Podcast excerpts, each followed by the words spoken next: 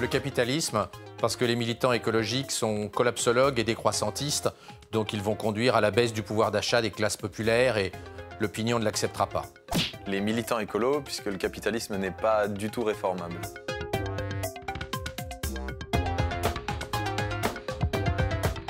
Eh bien, des vendeurs d'éoliennes, des vendeurs de gaz, des vendeurs de panneaux photovoltaïques, ce qu'on appelle le capitalisme vert. Et en réalité, c'est très improductif compte tenu de l'intermittence des énergies vertes.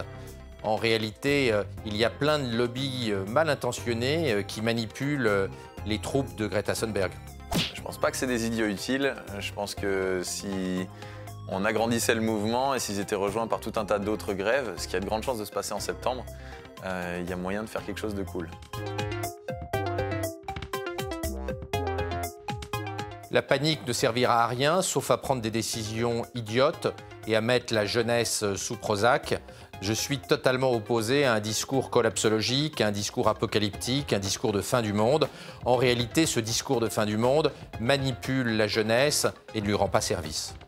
Faut pas paniquer. Je pense que c'était un outil rhétorique pour dire euh, prenez-en conscience à vitesse grand V.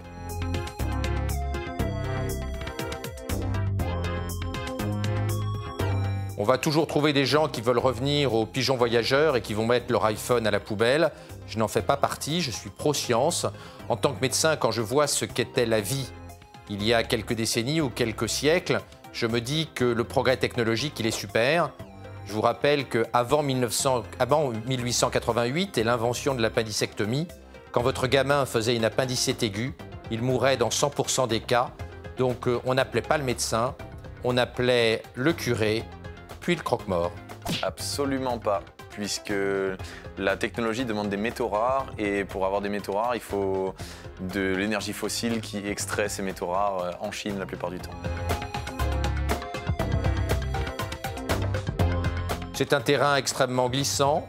Il y a une frange de l'écologie radicale qui nous propose de supprimer nos libertés à des fins écologiques. La fin de la liberté, on sait où ça commence, on ne sait pas où ça va. Je ne voudrais pas qu'on donne le pouvoir à des Khmers verts qui nous imposeraient euh, une réduction massive de nos libertés et qui instituerait une dictature écologique. Euh, Si on parle du droit de rouler à 130 sur l'autoroute dans une bagnole euh, de 2 tonnes 5, et ouais, il va falloir renoncer à ce genre de droit-là. Si on parle du droit de pouvoir polluer au maximum sur un méga yacht, oui, il va falloir renoncer à certains droits, effectivement.